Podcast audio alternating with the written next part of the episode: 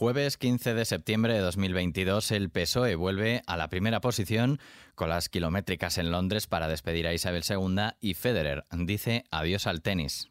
XFM Noticias con Daniel Relova.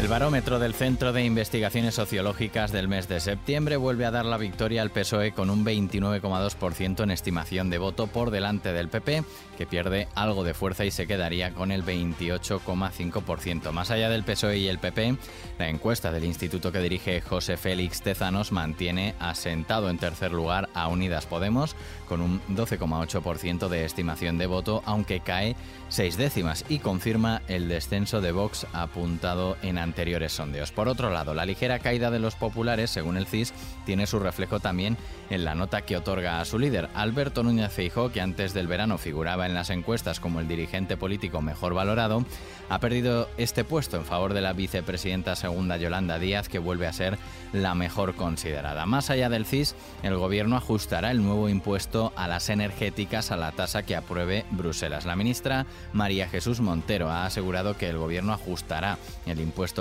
extraordinario sobre las energéticas a la figura tributaria que se adopte en la Unión Europea una vez consensuado. Ajustaremos nuestra legislación a la figura que se haya consensuado en Europa. Es que en eso no hay ninguna duda. Desde el PP han asegurado que apoyarán la propuesta del Gobierno siempre y cuando adecue el gravamen a las eléctricas al modelo que establezca Europa y además elimine de la ecuación el gravamen a las grandes financieras. Escuchamos ahora a la portavoz del PP en el Congreso, Cuca Gamarra. Europa habla sobre beneficios. El gobierno, el Partido Socialista y Podemos hablan sobre facturación y una cosa es muy distinta de la otra. Tú puedes facturar 100 millones de euros, pero puedes estar en pérdidas.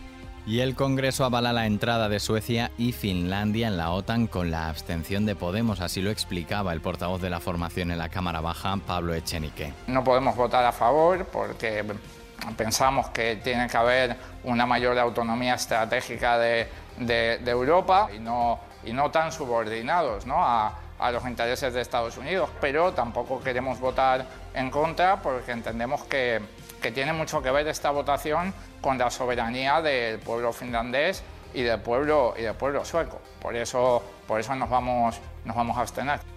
Esta decisión de la formación morada refleja una nueva división entre los socios de gobierno, pero dentro de Unidas Podemos también ha habido posturas diferentes tras el voto en contra de Izquierda Unida, no así de su líder y ministro de Consumo Alberto Garzón, que se ha abstenido. El presidente del gobierno, Pedro Sánchez, ha mostrado su voluntad de aliarse con el sector privado para dar una respuesta a la crisis energética que permita avanzar hacia la transición ecológica, prometiendo proporcionar incentivos adecuados y la estabilidad jurídica necesaria para atraer a los inversores. Le escuchamos en su intervención durante la inauguración del segundo foro de sostenibilidad organizado por el BBVA.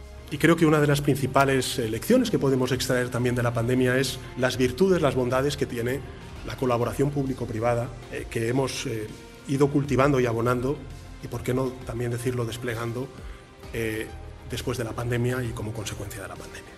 Continuamos con asuntos internacionales. La adhesión de Ucrania a la Unión Europea va en buen camino. Lo ha destacado la presidenta de la Comisión Europea, Ursula von der Leyen, en su visita a Kiev, donde ha insistido en que Europa mantendrá su respaldo el tiempo que sea necesario, también en el plano militar.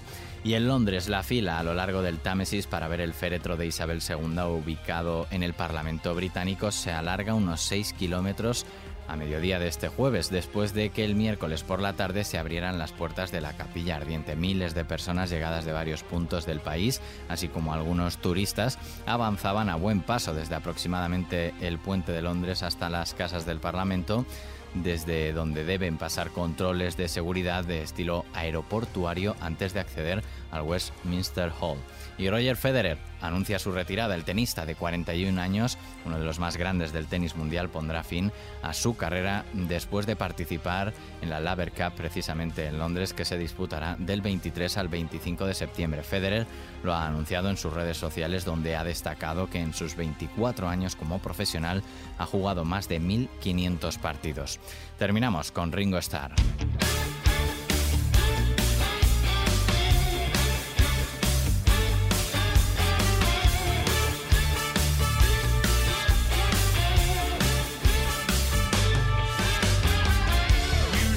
Este viernes Ringo Starr publicará su tercer disco breve en solo dos años, EP3, que cuenta con cuatro canciones inéditas y que toma el relevo a los previos Change the World y Zoom In, ambos de 2021. Como ya sucediera con esos trabajos, esta nueva entrega ha sido grabada en su propio estudio de Beverly Hills en Estados Unidos y recoge, según anticipa la discográfica en nota de prensa, letras buenrollistas, melodías alegres y nuevos colaboradores, creando canciones que abarcan el espectro del country, pop, reggae y rock and roll.